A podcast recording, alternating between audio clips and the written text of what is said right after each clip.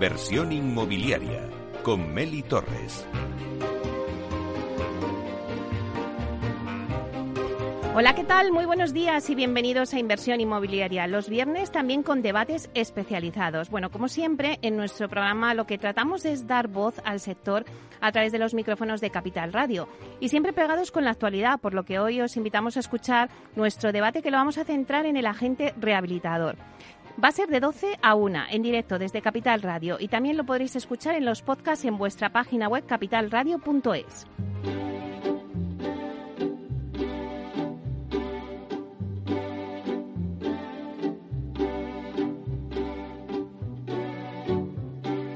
Inversión inmobiliaria. Comienza el debate. Bueno, pues esta sintonía que escuchamos nos anuncia el tiempo del debate y como se anunciaba, hoy vamos a hablar de la figura del agente rehabilitador. Es verdad que las ayudas de los fondos europeos Next Generation han abierto una oportunidad para modernizar y transformar el parque residencial español y a raíz de estas ayudas es cuando surge esta figura del agente rehabilitador que bueno, al final va a ser clave en la gestión y canalización de los fondos europeos hacia las comunidades de propietarios. Ahí está el kit de la cuestión. Bueno, pues para ver en qué punto nos encontramos en estos momentos con todas estas ayudas, cuándo se podrán solicitar las subvenciones y qué plazos se manejan, cuál va a ser la misión del agente rehabilitador y también cómo van a actuar los colegios profesionales. Bueno, pues entre esas preguntas y muchas más, vamos a abordar el debate con una mesa que la verdad es que hoy tengo una mesa de lujo, no de lujazo. Así que voy a pasar a, presentarlos. Eh, tenemos con nosotros a José María García, viceconsejero de Vivienda y Ordenación del Territorio de la Comunidad de Madrid. Buenos días, José María. Buenos días, Meli. Encantado de, volver a verte. Pues nada, un placer tenerte aquí con nosotros y formar parte de esta mesa que creo que vas a poner mucha luz a muchas dudas que, que tienen también los oyentes. Bueno, después también le sigue Juan Antonio Gómez Pintado, que, eh, bueno, hoy te ponemos, Juan Antonio, otro gorro, el de presidente de Rehabiten. Y se preguntarán, bueno, ¿y qué es Rehabiten? Pues es el agente rehabilitador. Y te tenemos aquí en esta mesa. Buenos días, Juan Antonio. Buenos días, Mary, encantado de estar contigo. Bueno, un placer. Eh, tenerte aquí. Creo que también nos vas a dar muchas pistas de esa figura del agente rehabilitador que, bueno, pues la verdad es que hay muchas dudas, ¿no? Porque parece ser que, que no han quedado claras y concisas algunas materias y, y, puede ser cualquiera el agente rehabilitador. Entonces yo creo que ser interesante lo que nos puedes aportar. Luego también como nosotros tenemos a Pilar Pérez de la Cuadra, que es vocal del Colegio Oficial de Arquitecto de Madrid, el COAM. Buenos días, Pilar. Buenos días, Meli, encantada. Bueno, pues eh, encantada de que estéis aquí porque quería que también en esta mesa estuvieran los colegios profesionales. Así que encantada de que esté el COAN y también encantada de que esté el Colegio de Aparejadores de Madrid, que tenemos con nosotros a Gregorio Díaz Están. Buenos días, vicepresidente del Colegio de Aparejadores de Madrid. Buenos días. Buenos días, encantado, Meli.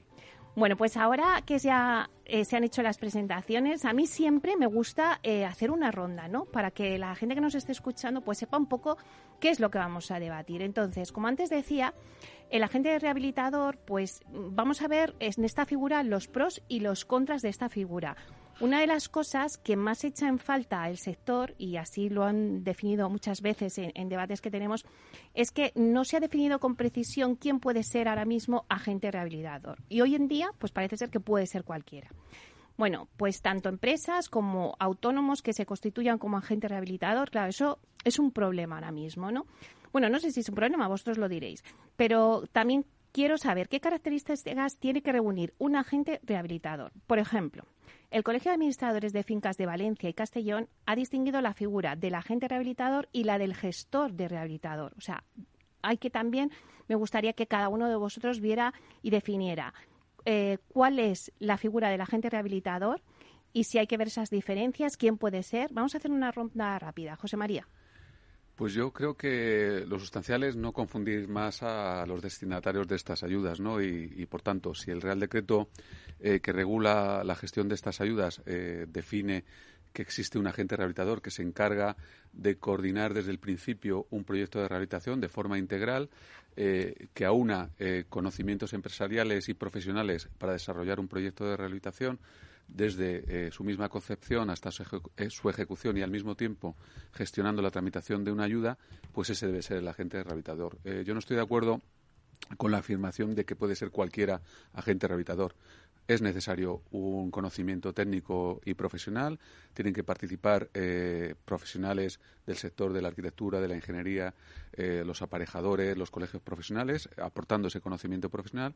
Y tiene que haber un soporte empresarial que garantice el buen fin de la consecución de los objetivos planteados, no generar riesgos económicos y asumir las responsabilidades civiles derivadas de una tramitación como esto. Por tanto, cualquiera no puede ser agente rehabilitador.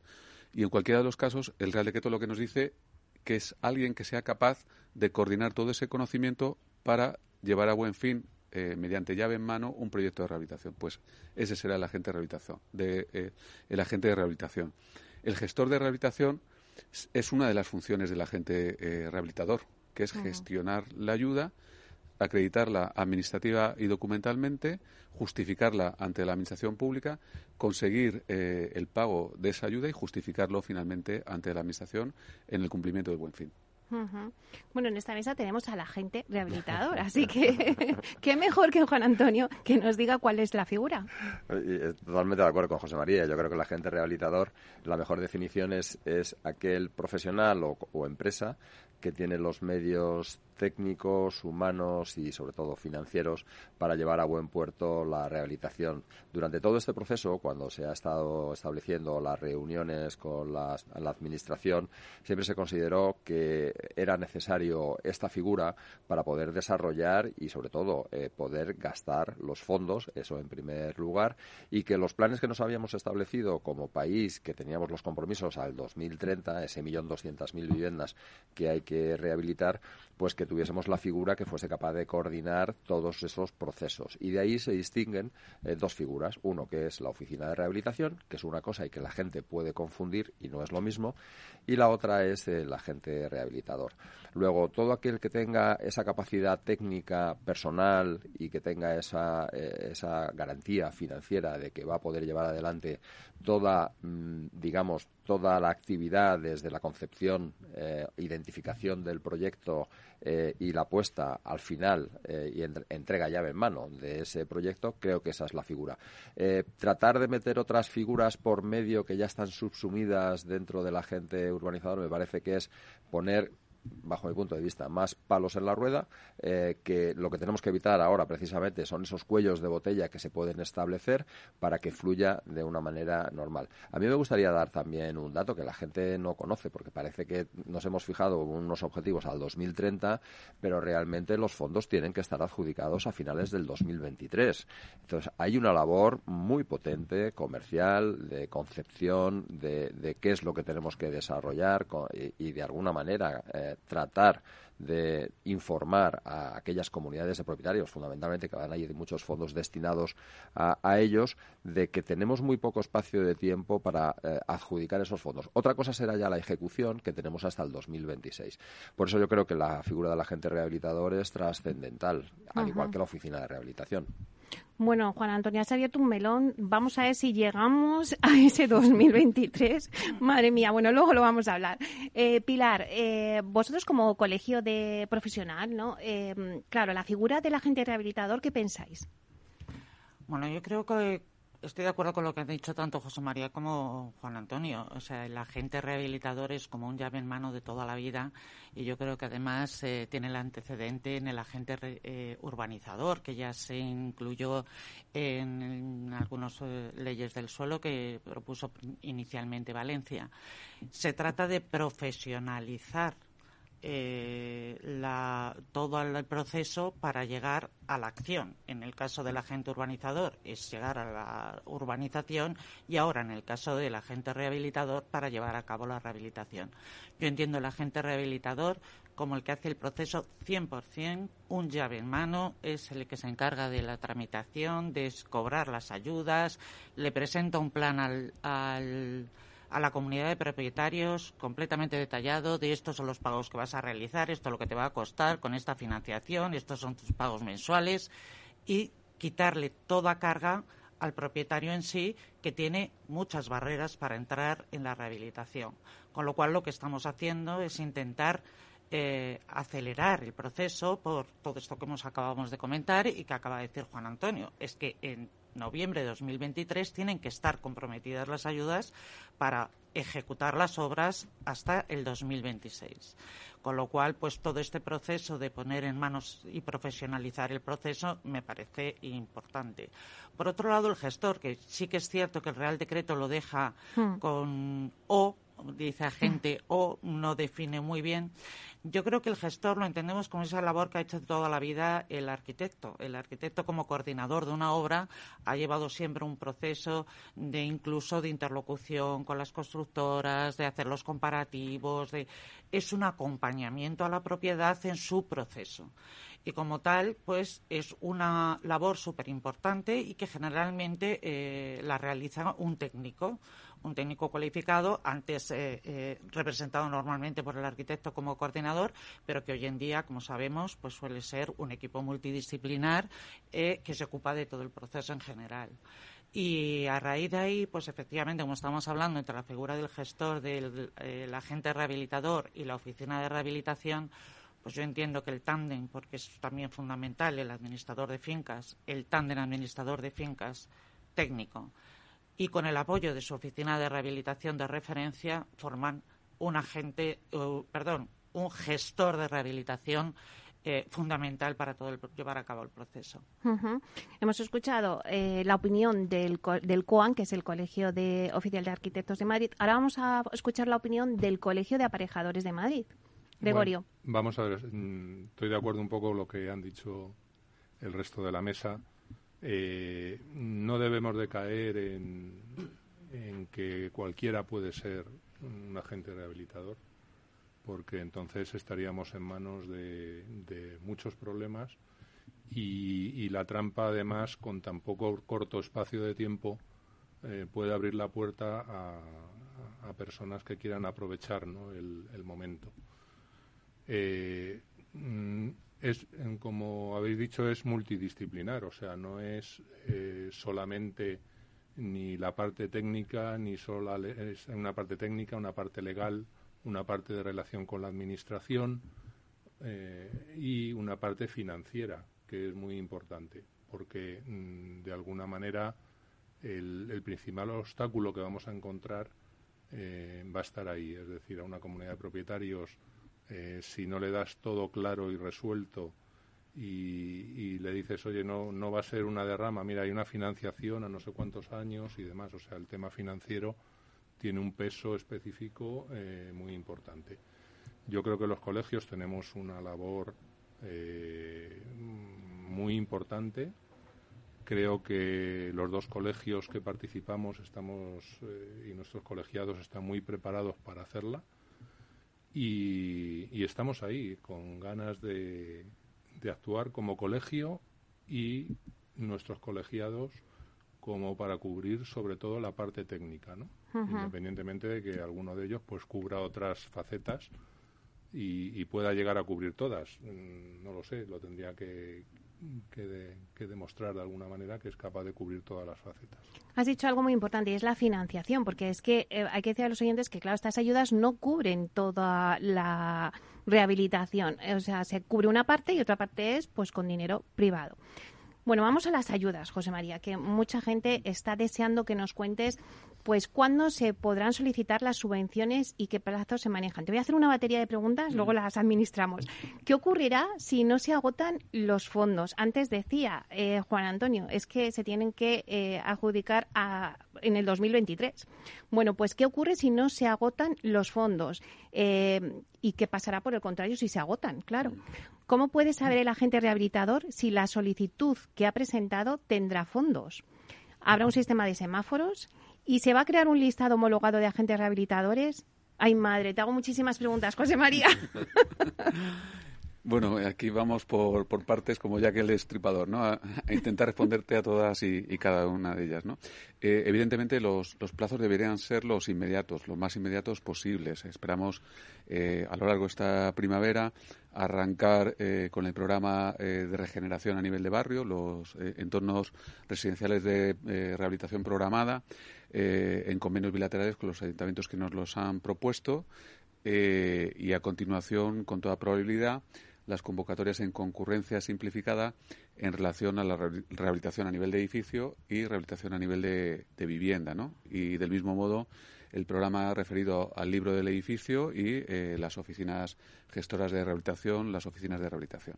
Eh, creo que cuanto antes eh, seamos capaces de arrancar, antes eh, podremos justificar los compromisos con, Europa ¿no? y, cumplir ese horizonte de noviembre de 2023, que es en el que tenemos que demostrar que esos fondos que, que, ya están disponibles se van, se van ejecutando.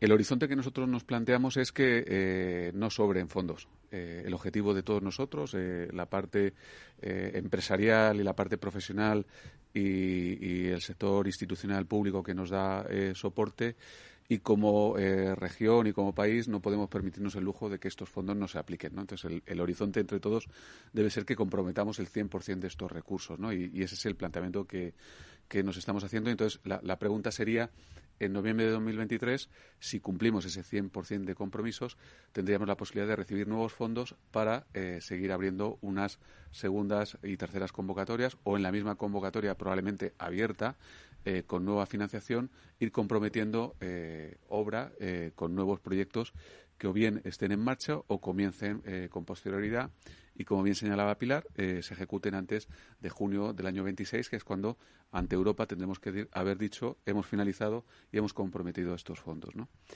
Eh, el sistema, eh, lógicamente, será lo más transparente posible. Es una concurrencia pública con total transparencia. Lo único tendrá un sistema simplificado, es decir, las ayudas se irán concediendo según se vaya cumpliendo. Se va eh, a ir restando de los fondos disponibles y cuando se agoten los créditos se publicará que dichos eh, créditos están agotados. Eh, y, por tanto, en la tramitación de esos hitos por parte del agente rehabilitador, por parte de la comunidad de propietarios que los reciba, se irá conociendo qué fondos están disponibles, cuáles se han comprometido y, por tanto, cuándo se, agotan estos. Y en cuanto a, la cuestión de la, de la homologación, bueno, creo que sería introducir un elemento eh, también eh, distorsionador y que en este momento complicaría eh, las cosas. creo que agente rehabilitador en el Real Decreto se define cómo, debe ser y, qué responsabilidad tiene. Aquí hemos concluido que, evidentemente, ese conjunto de responsabilidades no lo puede asumir cualquiera. requiere una intervención multidisciplinar y, por tanto, la homologación va a venir en la práctica. no va a haber una capacidad de identificación por el hecho de haberse inscrito en un listado o ofrecerse como agente rehabilitador. Sin embargo, sí que traslado a, tus oyentes y a todos los ciudadanos que eh, se dirijan a, eso, a los profesionales con trayectoria, a las empresas eh, con reconocimiento en el sector, con el soporte de los colegios profesionales, que son los que dan conocimiento de cuáles son los buenos profesionales que intervienen en ese proceso y, por tanto, no se echen en brazos del primero que les ofrezca eh, la garantía de que van a recibir una subvención por una obra que puede no cumplir los requisitos establecidos en el Real Decreto. Juan Antonio, vosotros sí que creéis que debería haber un listado de agentes rehabilitador homologado. Vosotros en Rehabiliten sois agente rehabilitador. Somos agente rehabilitador. al final es muy difícil, como bien dice José María, tener un listado de agentes rehabilitadores, fundamentalmente porque no hay tiempo para desarrollar este listado, puesto que en el momento que empiece la publicación eh, hay que empezar a moverse ya. Entonces, eh, hacer una criba o, ver eh, con una trayectoria demostrada es un tiempo o, llevaría un tiempo que no disponemos. Con lo cual, yo también pienso que la trayectoria es la que va a fijar quién es el buen agente rehabilitador o no. Y, y obviamente, cuando un, o una oficina de rehabilitación o una comunidad de propietarios empiece a pensar con quién va a rehabilitar, obviamente va a seguir la trayectoria de quién se lo está ofreciendo y cuál es el resultado y la garantía. Y aquí es un tema, yo creo que es trascendental porque las subvenciones dependen del grado de eficiencia energética que, seas capaz de mejorar en el edificio. Y eso tiene que estar eh, demostrado con una ejecución eh, que al final se va a comprobar. Entonces, claro, si tú estás optando a una mejora de eficiencia energética de, de más de un 30% y consecuentemente tienes derecho a una subvención mayor, que sería el 80%, y si todas las cuentas que se ha hecho la comunidad de propietarios van en esa línea, claro que luego en la ejecución de la obra falles y que no llegues a ese 30%, con, consecuentemente la subvención sería menor en función de lo que hayas conseguido, pues genera un problema económico también. Creo que, en fin, eh, con el poco tiempo que tenemos, eh, lo bueno será de futuro, porque esto es una actividad que ha comenzado ahora, pero que lógicamente nos lleva hasta el 2050, que es cuando se piensa que debemos tener eh, un efecto en, la huella del efecto de la huella de carbono, efecto cero. Entonces, como tenemos mucho tiempo, yo creo que lo primero ahora es lo urgente. ¿En qué estáis trabajando vosotros ahora mismo? Nosotros estamos trabajando en lo urgente ahora, en lo más inmediato. En largo plazo ya lo iremos viendo. Pero lo que estamos trabajando precisamente es en eso. Es en estar pendientes de todas las ayudas que se van a publicar y trabajando ya con entidades financieras y con administradores de fincas que son fundamentales, al igual que con los colegios profesionales, que ya hemos estado en contacto con los dos, para tener toda la batería de medidas que sean necesarias para ejecutar primero la adjudicación de esos fondos y después la ejecución de las obras, estar preparados. Antes, Gregorio, me decías, nos queda un minuto, pero quiero que lo cuentes, que estáis haciendo una comunidad piloto de propietarios. hemos lanzado mm, previamente, mm, sobre todo por el libro del, del edificio existente, que también es un poco un programa, se están desarrollando programas, tanto el Colegio de Arquitectos como nosotros y, y alguno más, eh, están, están desarrollando programas informáticos para esto, ¿no? para que, simplificarlo. Nosotros hemos cogido una, un edificio piloto eh, con una antigüedad importante para eh, lanzar, eh, es decir, qué es lo que hay que hacer para hacer un libro del edificio. O sea, ver un ejemplo práctico. los resultados de en principio es que sale un, mucho trabajo si lo quieres hacer muy bien, como se ha hecho ahora, y sin medios, digamos, sin un programa informático que simplifique. Bueno, pues vamos Cuando Lo consigamos ahora seguimos con el debate. Vamos a cortar un minutito y volvemos.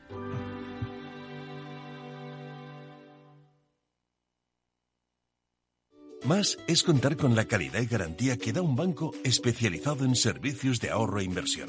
Mucho más es además poder domiciliar tu nómina y tus pagos, disponer de tarjeta en tu cartera o en tu móvil y realizar cómodamente transferencias nacionales e internacionales. Todo desde la misma cuenta. En Renta 4 Banco queremos ofrecerte mucho más. Por eso evolucionamos, para que no tengas que elegir.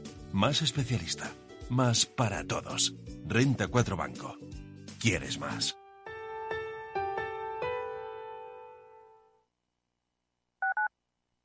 Capital Radio Madrid 105.7 Bontobel Asset Management, calidad suiza con el objetivo de obtener rendimientos superiores a largo plazo.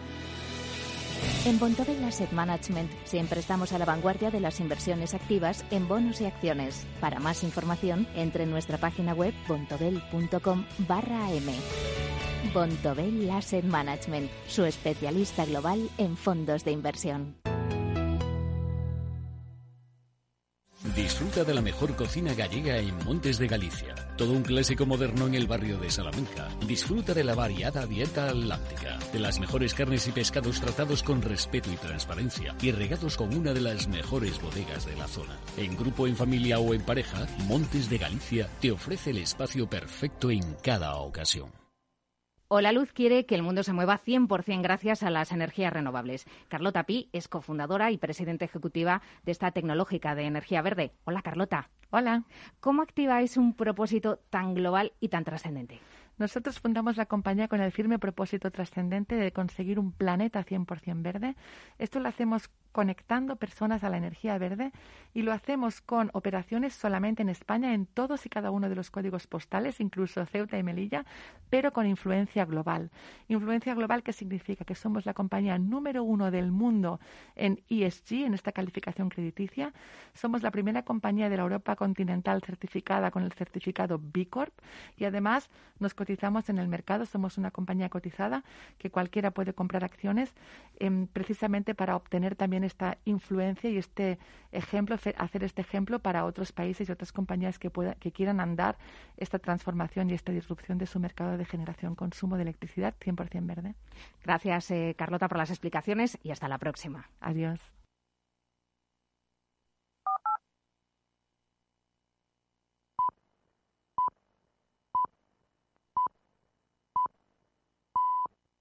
Inversión inmobiliaria con Meli Torres. Bueno, pues vamos a hacer un repaso rápido a la mesa. Estamos hablando hoy del agente rehabilitador. Tenemos con nosotros a José María García, viceconsejero de Vivienda y Ordenación del Territorio de la Comunidad de Madrid, a Juan Antonio Gómez Pintado, presidente de Rehabitent, a Pilar Pérez de la Cuadra, que también es vocal del Colegio Oficial de Arquitectos de Madrid, el COAN, y a Gregorio Díaz Están, vicepresidente del Colegio de Aparejadores de Madrid. Gregorio, nos habíamos quedado contigo porque eh, ahora en estos minutos estábamos hablando de ese, eh, de ese libro del edificio. Eso va a ser también una pieza muy importante. Sí, es una pieza yo creo que fundamental. El cómo se hace y, yo creo que mm, ya te digo que a raíz de este piloto que hemos hecho eh, hemos visto que sale una información y un trabajo enorme. Eh, las comunidades de propietarios no están dispuestas a pagar más allá de la subvención que, se da y claro, los profesionales eh, pues tienen que calibrar muy bien su trabajo hasta dónde llegan y cómo llegan. Entonces yo creo que hay que optimizarlo en cuál es el objetivo real y, demás, ¿no? Porque cuando realmente lo hemos hecho, eh, la propia comunidad se ha dado cuenta de decir, hombre, tenemos ahora agrupada toda la información del edificio eh, en un único documento, no tenemos que andar buscando ni, ni haciendo tal, ¿no? Y podemos y vemos que a lo mejor mejorar la accesibilidad, pues son es muy poco dinero porque tal o, o mucho. Entonces eso eso yo creo que, que cuando lo vean eh, les va a gustar. Lo que no les gusta es superar el precio de la subvención. Les gusta la gratuidad. Pilar, vosotros como colegio también profesional, eh, ¿cómo estáis actuando? La pregunta que me haces es súper extensa. Voy a empezar un poco por lo que estábamos hablando del libro del edificio existente, porque tenemos un riesgo eh, y una ventaja enorme. Creo que es una herramienta fundamental, como acaba de decir Gregorio, porque una de las barreras en la rehabilitación es en los desconocimientos técnicos que tiene el propietario. Entonces, si tú le das bien mascadito y, bien explicado eh, cuáles son las capacidades de mejora, que es una de las cosas que ahora mismo se incluyen en el libro del edificio de nueva planta, mm, evidentemente no tenemos las capacidades de mejora, pero es una de las exigencias del libro del edificio existente, es la capacidad de mejora que tiene ese edificio. Con lo cual, si tú le, le evalúas cuáles son las capacidades de mejora que tiene, cuáles son los sistemas que puede emplear y cuál es el coste de todo, les da armas para poder tomar decisiones, porque meterse de una forma sin conocimiento pues cuesta más. En cuanto a la actuación respecto a eh, como colegio de arquitectos, nosotros hemos iniciado también ya muchas labores y estamos dando sobre todo esa parte que creemos que es fundamental y es de difusión y conocimiento.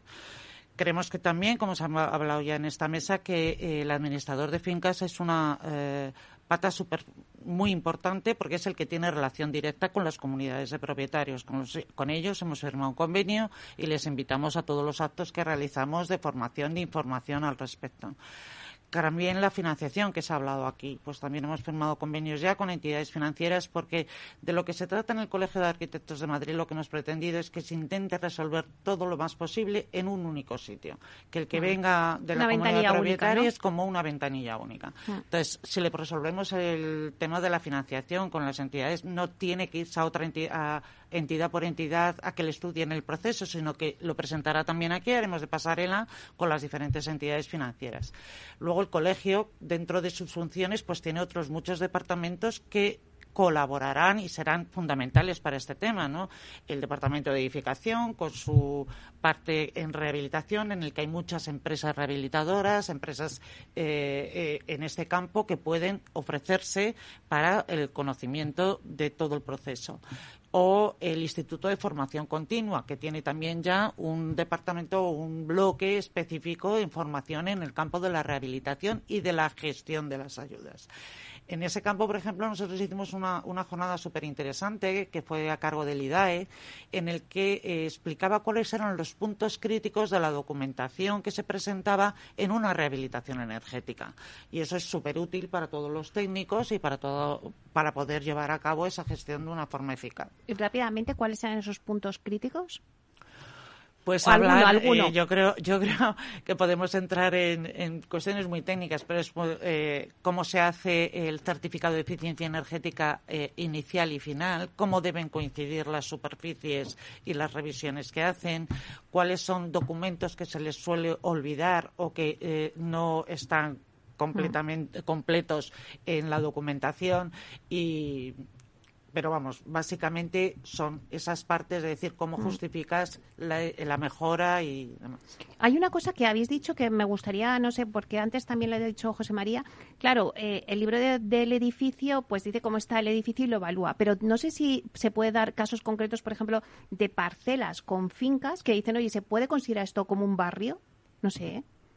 Hombre, eh, todos conocemos que hay barriadas eh, que tienen una, una misma tipología edificatoria, arquitectónica y, por tanto, eh, el diagnóstico que nos pueda dar un libro del edificio en otros edificios eh, similares o incluso idénticos. eh, hay muchos casos en que un mismo edificio se ha replicado en el mismo barrio X veces y, por tanto, ese diagnóstico nos va a dar una, un enfoque muy, muy directo de cuál es la solución en actuación en materia de eficiencia energética y, por tanto, esa información cualitativa yo creo que tanto eh, en los colegios profesionales como en el agente rehabilitador y, sobre todo, en la administración pública nos puede dar pautas de hacia dónde eh, dirigirnos a la hora de enfocar la rehabilitación. Hmm, Juan Antonio. Sí, eh, además, eh, a la hora de, de evaluar y de redactar un libro del edificio, eh, tenemos que tener en cuenta también eh, que para redactar este, este libro del edificio hace falta mucha tecnología.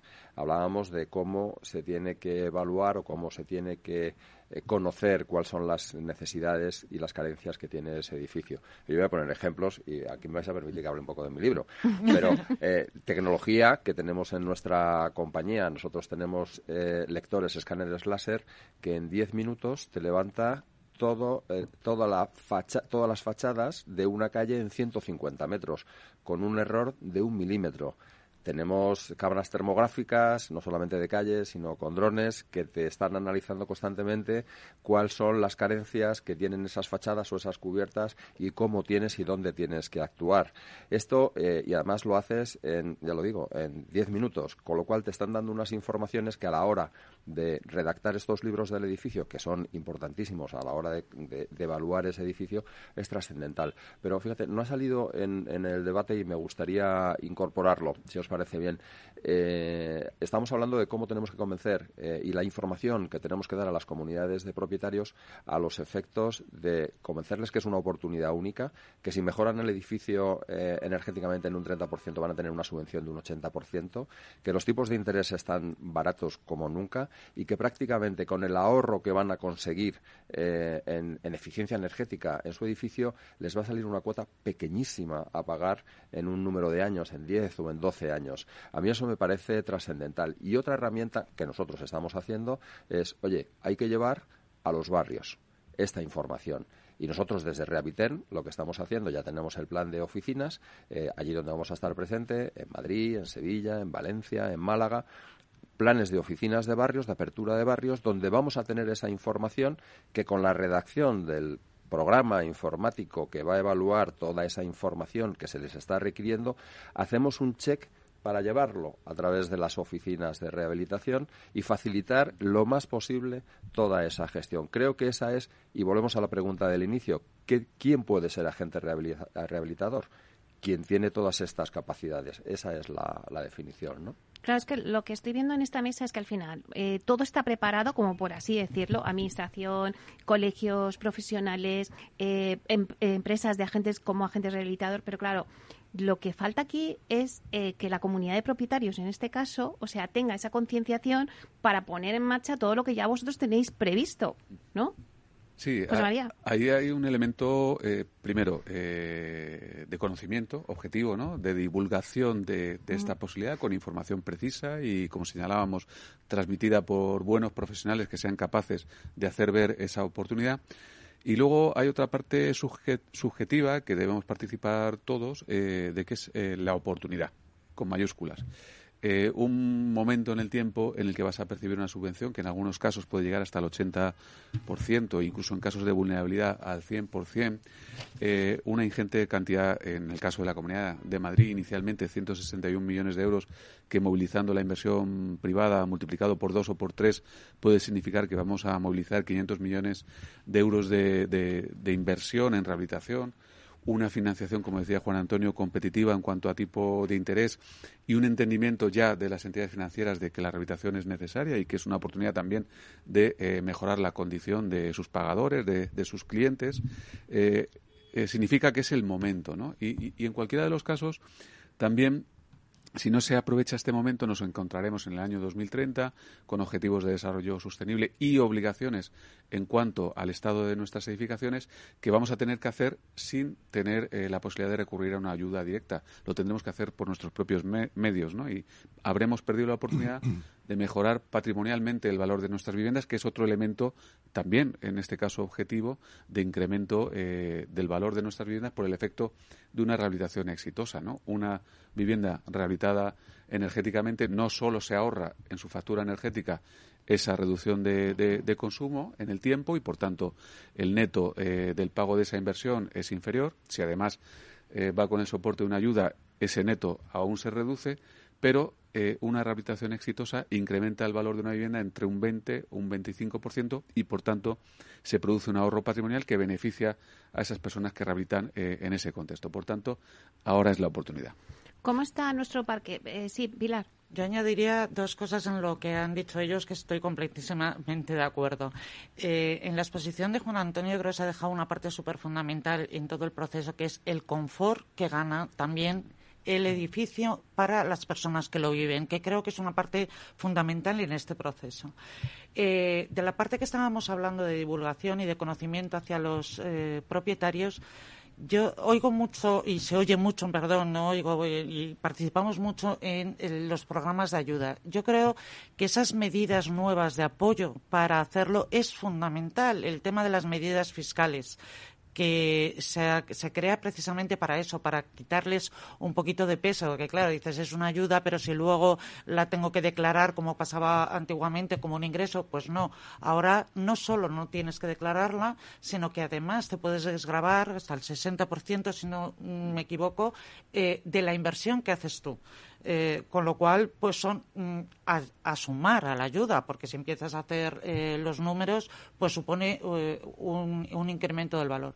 Y luego un tema súper importante que ha comentado José María, dices, estamos en la rueda y el que se quede atrás ahora, luego no va a tener estas ayudas ni va, va a tenerlo que hacer a pulmón. Y las leyes, yo, aquí está José María, pero ya en Francia está ocurriendo que está prohibido alquilar un edificio que tenga una, una, letra G.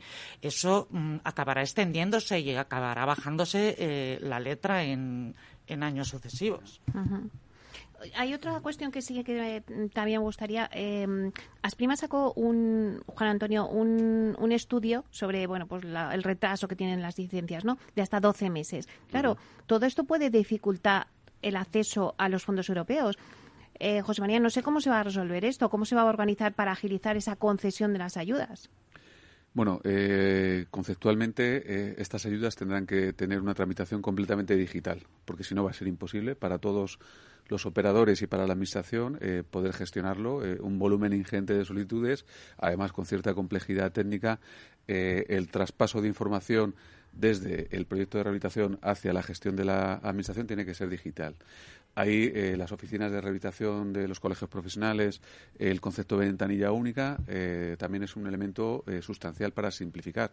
en algunos casos, además, alguna de las obras tendrá visado profesional, si procede. en otras, la participación de los estudios ex ante y anterior a la rehabilitación y posterior a la rehabilitación, realizado por profesional eh, colegiado y homologado también eh, eh, se incorporaría digitalmente a todo ese proceso y en cualquiera de los casos, en nuestro caso, implicará un refuerzo de recursos humanos que facilite toda esa tramitación. Alineado con este tipo de cuestiones, la Ley del Suelo de la Comunidad de Madrid, la Ley 9-2001 con su reforma del año 21, la 1, perdón, la 120, la, la, la reforma que se apoya en la declaración responsable, también es otro elemento decisorio. hay que ir y acudir, en el caso de los ayuntamientos, al concepto de declaración responsable a la hora de tramitar eh, estos proyectos y, por tanto, no generar un cuello de botella administrativo o burocrático que impida eh, que se rehabiliten los edificios. Esto es muy bonito lo que está diciendo José María, Juan Antonio, pero luego la realidad, ¿cómo es? Bueno, eh, solo hay una circunstancia. La declaración responsable es posible siempre y cuando que no haya que actuar sobre fachada, porque a partir de ahí es un proyecto LOE y sí que hay que hacer ese proyecto y hay que hacer la tramitación en el ayuntamiento. Y ahí yo creo que las declaraciones responsables el ayuntamiento deberá ser consciente de que tiene que haber un análisis pormenorizado de, de, este, de esta tipología de proyectos y estudiar cómo puede digitalizar y facilitar las concesiones de las licencias, porque yo recuerdo que uno de los grandes fracasos del Plan Madrid Rehabilita en el pasado fue precisamente las tramitaciones de las licencias. Entonces, creo que ahí el ayuntamiento tiene una labor fundamental. ¿Vosotros desde el Colegio de Aparejadores pensáis lo mismo? Eh, sí, vamos a ver. Yo creo que con, la nueva legislación y con, con las, eh, la tramitación en, los colegios, eh, yo creo que va a funcionar mm, rápido, salvo en los casos que decía Juan Antonio, donde ya tengamos que intervenir temas que afecten al OE y, eso puede demorar ciertas mm, pero no debía de bloquear todo el proceso. No no no. Pero fíjate a lo mejor se puede independizar ese, esa actuación LOE que puede ir más lenta con otras actuaciones eh, que se puedan ir adelantando. Sin duda. Lo que pasa que prácticamente si queremos rehabilitar energéticamente el edificio va a haber que actuar en fachadas en un mm, porcentaje altísimo. Y es cierto que a través de declaración responsable puedes ir haciendo aquellas ejecuciones, pero no olvidemos que las subvenciones están para la rehabilitación energética del edificio. Por eso digo que, eh, hay que hay que desbloquear el tema de las licencias de alguna manera. Eh, voy a poner una pregunta en la mesa, ya nos quedan pocos minutos, pero ¿llegamos a, adjudicar eh, los fondos en el 2023, como habéis dicho esa fecha? Uy, qué silencio. es que no te la pregunta. ¿Adjudicar? las ayudas, las ayudas. yo creo que sí. Creo que todos los intervinientes que estamos en este proceso, eh, primero está la experiencia de las administraciones en la gestión y colegios profesionales y los agentes rehabilitadores que, que tengan esa capacidad para desarrollarlo. Yo creo que sí que tenemos la capacidad. ¿Hay mucho que hacer? Sí, pero bueno, es trabajo al final y es organización. Y lo bueno que yo estoy identificando en, en este ámbito es que estamos todos eh, coordinados y estamos todos trabajando con un consenso y nos faltaría aquí, lo que pasa que por COVID no podía estar, las entidades financieras, porque hasta las entidades financieras estamos coordinados con los administradores de fincas, colegios profesionales, administración, agentes rehabilitadores. Entonces yo creo que hay mucha potencia trabajando para que esto se consiga. Madrid las ayudas para, eh, decías la primavera, ¿no? En abril. Ya Extremadura creo que también ya las ha puesto en marcha. Andalucía también que decían que estaba ahí, ahí. No sé cómo va este tema. Bueno, eh, a todas las comunidades autónomas nos pasa lo mismo, ¿no? Al final la línea maestra es el Real Decreto 853 del 2021 que regula la estructuración de los programas de rehabilitación. No dejan de ser eh, seis programas, eh, cinco de rehabilitación, uno de promoción de vivienda en alquiler. de estos cinco programas, tres tienen que ver directamente con la rehabilitación, como decía, a nivel de barrio, a nivel de edificio y a nivel de vivienda, eso tiene una cierta complejidad el, el traspasarlo a, a la norma autonómica. Nosotros vamos a ir a algo muy directo, que es una orden de convocatoria directamente, no vamos a hacer una orden de bases y lo que hacemos eh, es, apoyarnos en el Real Decreto eh, que establece los requisitos que deben cumplir estas intervenciones para alcanzar la subvención y por tanto no vamos a, complejizarlo, no, no, lo vamos a hacer más complicado de lo que ya es, ¿no? Y, la idea es salir en esta primavera y a partir de ese momento, teniendo los fondos disponibles, eh, cualquiera que pueda presentarnos un proyecto ya exitoso en materia de consecución de eficiencia energética lo puede hacer. Aquí es importante otro aspecto que, que no hemos eh, tratado y, y, que en su momento nosotros planteábamos que era una barrera que psicológicamente las comunidades de propietarios solo rehabilitan cuando tienen un problema de conservación o accesibilidad en relación a un informe negativo de ITE o, por las circunstancias eh, de evolución vegetativa en el tiempo de, la dificultad en, acceder y salir de, la propia vivienda. Y, esa cuestión, que es por la cual se, se toma la decisión de rehabilitación, no aparecía en cierto modo reflejada en estas ayudas. Hemos hecho una consulta al Ministerio. El Ministerio, eh, en ese sentido, ha sido muy, muy claro y nos ha dicho que siempre y cuando se consigan los objetivos de eficiencia energética, una rehabilitación integral que también tenga actuaciones en conservación y accesibilidad podrá beneficiarse de esta ayuda. Y esto es muy importante transmitirlo a las comunidades de propietarios. Siempre y cuando alcances el objetivo de eficiencia energética, podrás añadir y sumar a tu proyecto por ejemplo, poner un ascensor, una rampa salvascaleras o cambiar unas instalaciones o mejorar la conservación de tu edificio y eso entraría también dentro de la base sobre la cual se calcula la subvención. muy importante. Nada, nos quedan eh, unos minutos. Sí que me gustaría hacer una ronda, si quieres empezamos ahora así, eh, un poco con las conclusiones de este debate o con algo que se nos haya quedado en el tintero. Gregorio. Bueno, yo creo que, que mm, todos los actores estamos en marcha y, con muchas ganas de, arrancar, que, es una oportunidad para mejorar el parque inmobiliario indudable y generar ahorros energéticos y disminución de huella y que si se pierde esta oportunidad, como decía José María, eh, pues eh, es, sería penoso.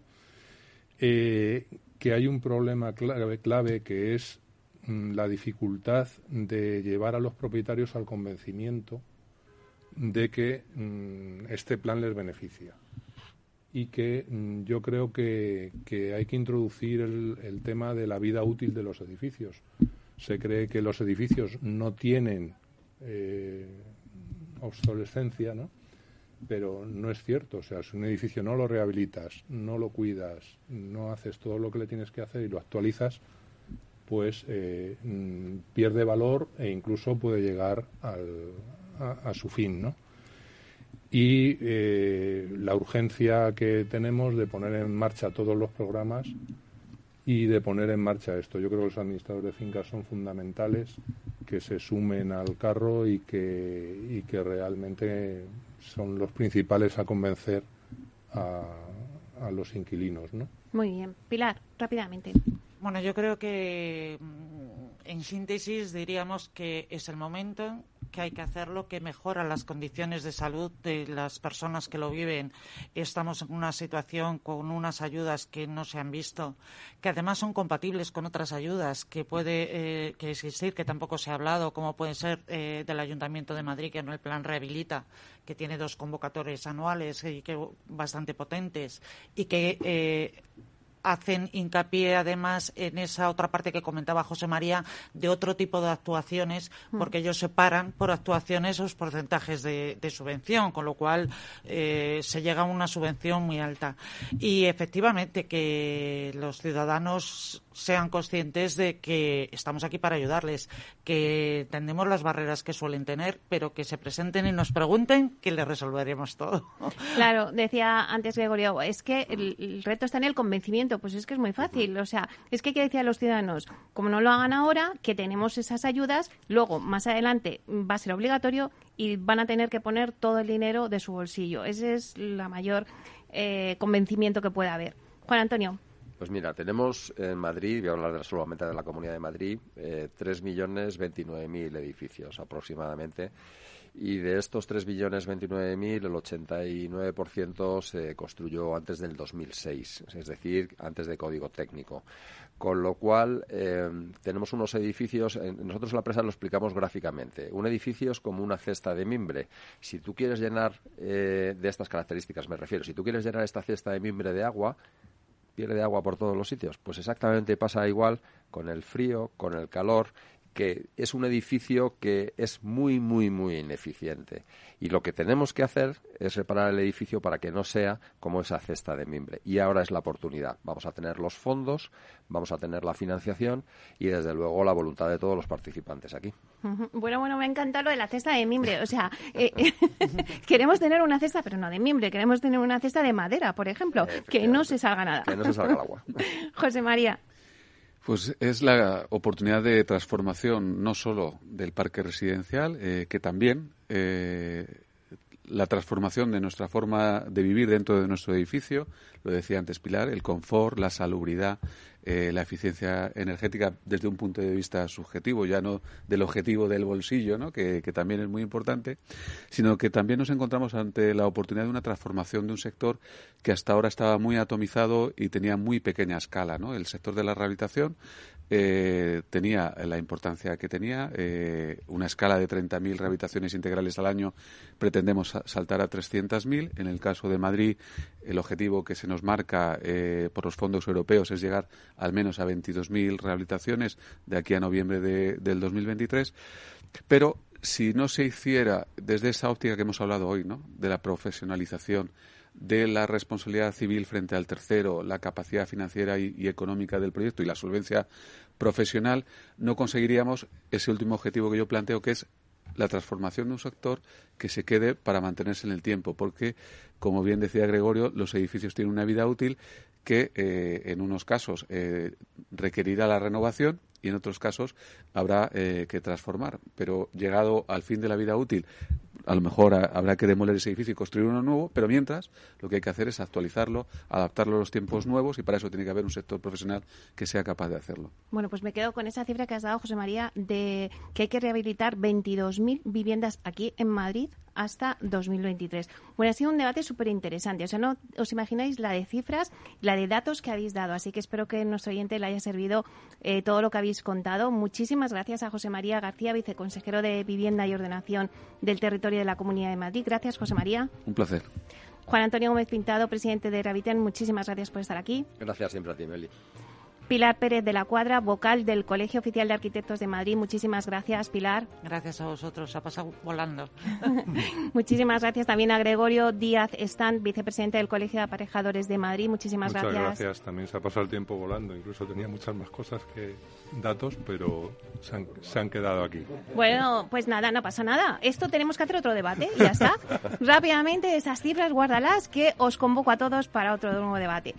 Bueno, pues hasta aquí nuestro programa de hoy. Eh, gracias por estar aquí, a todos los que nos escuchan al otro lado de las ondas. Gracias también de parte del, del, del quien hace posible este espacio, de la realización técnica de Félix Franco y también de quien les habla, Meli Torres. Les esperamos el próximo jueves aquí en Inversión Inmobiliaria. Hasta entonces, que sean felices.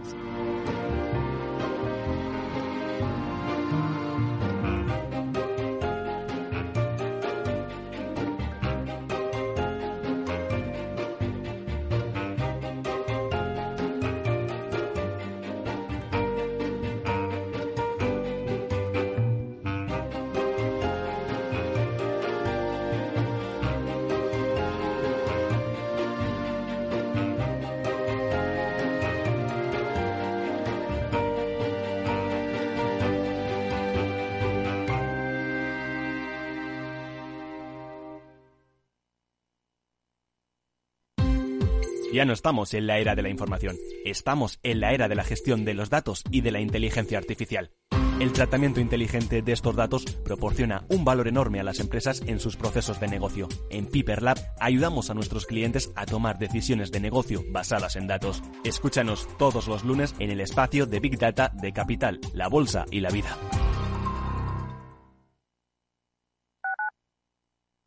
Gráficas Naciones. Más de 50 años de experiencia en el sector de las artes gráficas. Apostamos por la última tecnología tanto en impresión offset como en digital y gran formato. Realizamos todo tipo de impresión. Tarjetas de visita, folletos, libros, vinilos, decoración y montaje de stands. Más información en el 91 629 2145 o en gráficasnaciones.es. Disfruta de la mejor cocina gallega en Montes de Galicia. Todo un clásico moderno en el barrio de Salamanca. Disfruta de la variada dieta atlántica, de las mejores carnes y pescados tratados con respeto y transparencia y regados con una de las mejores bodegas de la zona. En grupo, en familia o en pareja, Montes de Galicia te ofrece el espacio perfecto en cada ocasión. Si quieres entender mejor todo lo que rodea a nuestro sector alimentario, tienes una cita en La Trilla un gran equipo de especialistas te acercará a la actualidad económica y política desde el campo hasta la mesa. Conocerás sus principales innovaciones sin olvidar las producciones más tradicionales. Los sábados de 8 a 9 de la mañana con Juan Quintana, La Trilla de Capital Radio. Nos gusta que las personas tengan opinión propia. Quienes aquí hablan también expresan su propia opinión. No representan la opinión de Capital Radio.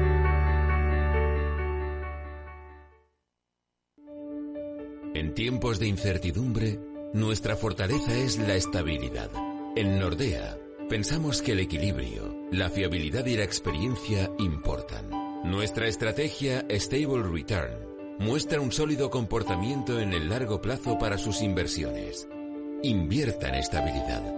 Invierta en tranquilidad. Descubra más en nordea.es.